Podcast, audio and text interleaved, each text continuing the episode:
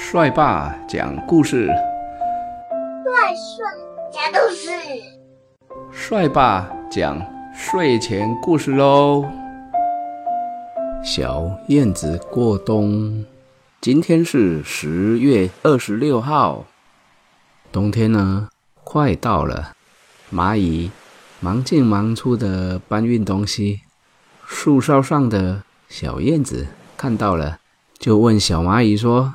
你小蚂蚁，小蚂蚁，你在忙些什么呀？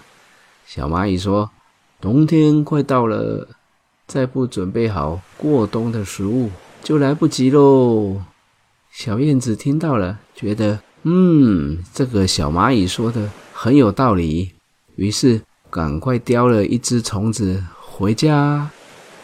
回到家之后，燕子妈妈觉得很奇怪，问小燕子说。你在忙什么呢？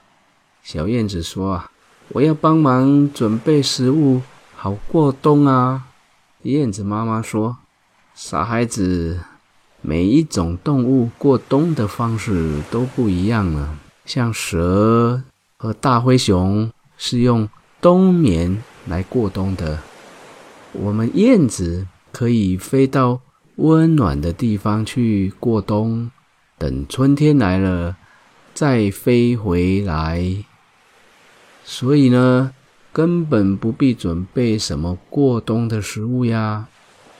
不久之后，燕子妈妈果然带着小燕子飞呀飞呀飞呀，飞到温暖的地方去喽。小燕子过冬。